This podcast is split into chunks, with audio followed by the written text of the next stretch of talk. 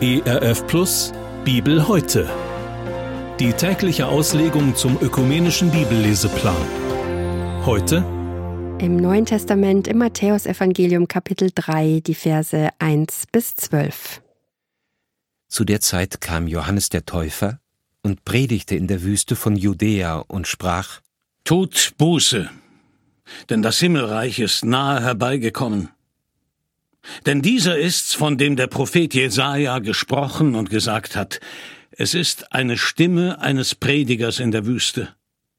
Bereitet dem Herrn den Weg und macht eben seine Steige. Er aber, Johannes, hatte ein Gewand aus Kamelhaaren an und einen ledernen Gürtel um seine Lenden. Seine Speise aber waren Heuschrecken und wilder Honig.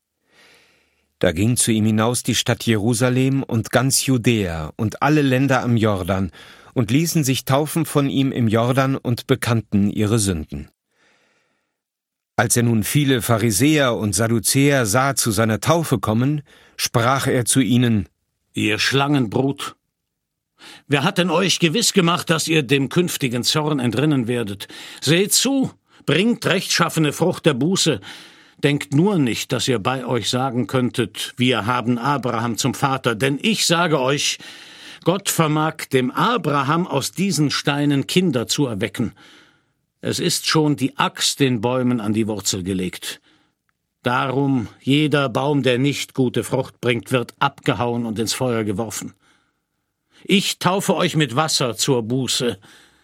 Der aber nach mir kommt, ist stärker als ich, und ich bin nicht wert, ihm die Schuhe zu tragen. Der wird euch mit dem Heiligen Geist und mit Feuer taufen. Er hat seine Worfschaufel in der Hand, er wird seine Tenne fegen und seinen Weizen in die Scheune sammeln. Aber die Spreu wird er verbrennen mit unauslöschlichem Feuer. Das war der Bibeltext für den heutigen Tag, entnommen aus der großen Hörbibel mit freundlicher Genehmigung der Deutschen Bibelgesellschaft. Hier noch einmal die Bibelstelle im Neuen Testament im Matthäusevangelium Kapitel 3, die Verse 1 bis 12. Wir hören jetzt Gedanken von Wolfgang Helming aus Ludwigsburg. Johannes möchte, dass seine Mitmenschen sich zu Gott wenden und dass diese Menschen sich von den falschen Wegen abwenden und diese Wege verlassen, ihre Taten bereuen, Buße tun und ein Leben mit Gott führen. Die Pharisäer möchten das Gleiche. Sie möchten, dass die Menschen das Richtige tun, und dennoch sind die Pharisäer in den Augen von Johannes eher seine Gegner. Johannes steht mutig am Ufer des Jordans und tauft die Menschen dort. Er tauft alle die, die zu ihm kommen und Buße tun von ihren schlechten Taten. Sie wollen sich mit Gott versöhnen, nicht durch Tieropfer wie sonst üblich, nein, nur durch ein Bekenntnis durch die Taufe. Johannes, ein Mann, der auf Gott vertraut, ist so ganz anders als die Pharisäer.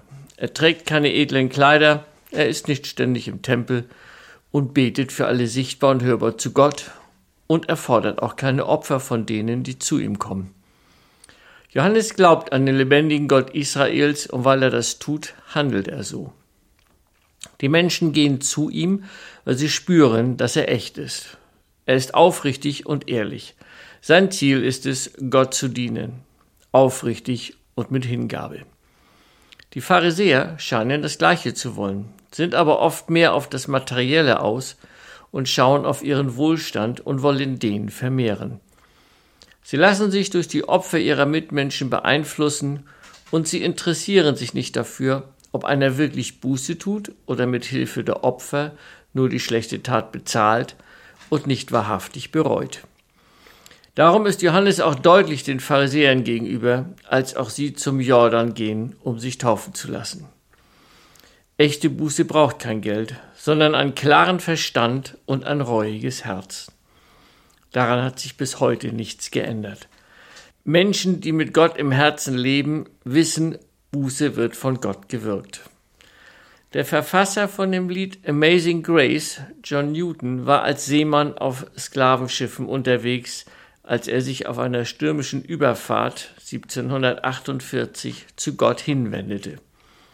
30 Jahre später kämpfte er gegen die Sklaverei und gegen den Handel mit Menschen. 30 Jahre hatte er gebraucht, um zu erkennen, dass dieser Handel mit Menschen nicht richtig ist. In England war es normal, dass mit Sklaven gehandelt wurde, damit in den Kolonien genug Arbeitskräfte waren. Es gab nur wenige Menschen, die gegen die Sklaverei waren. Deshalb war es auch für John Newton nichts Unrechtes, auf diesen Schiffen zu arbeiten. Am Schluss war er Kapitän von einem Sklavenschiff und machte drei Fahrten, bevor er durch einen Schlaganfall die Seefahrt aufgab. Er war später als Prediger tätig und kämpfte gegen den Sklavenhandel.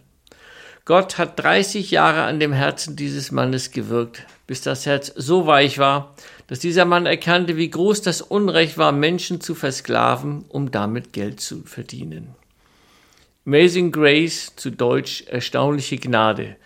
In dem Lied heißt es, die Gnade hat einen Elenden wie mich errettet. Ich war verloren, aber jetzt bin ich gefunden, war blind, aber jetzt kann ich sehen. Weiter heißt es, der Herr hat mir Gutes versprochen. Sein Wort ist meine Hoffnung. Er wird mich beschützen und da sein, solange ich lebe. Das hat dieser Mann erfahren und das haben viele, viele andere vor ihm und nach ihm erfahren. Diese Gnade führt Menschen in die Buße und bringt die Menschen zu Gott. Gott schenkt den Menschen das, was sie brauchen. Vielleicht nicht das, was sie möchten, aber das, was sie brauchen, ganz bestimmt. Johannes sagt den Pharisäern sehr deutlich, dass ihr Verhalten in den Augen Gottes falsch ist und dass der Tag kommen wird, an dem dieses Verhalten offenbar werden wird. Die Pharisäer waren sich ihrer Schuld bewusst, aber sie zeigten keine Reue. Sie wollten ihr Leben so nicht ändern. Sie hatten sich ihrem Herzen zu weit von Gott entfernt, als dass Johannes sie mit seinen Worten noch erreichen konnte. Gott sieht so etwas und er ist traurig darüber. Gott will Gemeinschaft mit den Menschen, nicht die Trennung. Gott steht mit ausgebreiteten Armen den Menschen zugewandt da und will sie umarmen.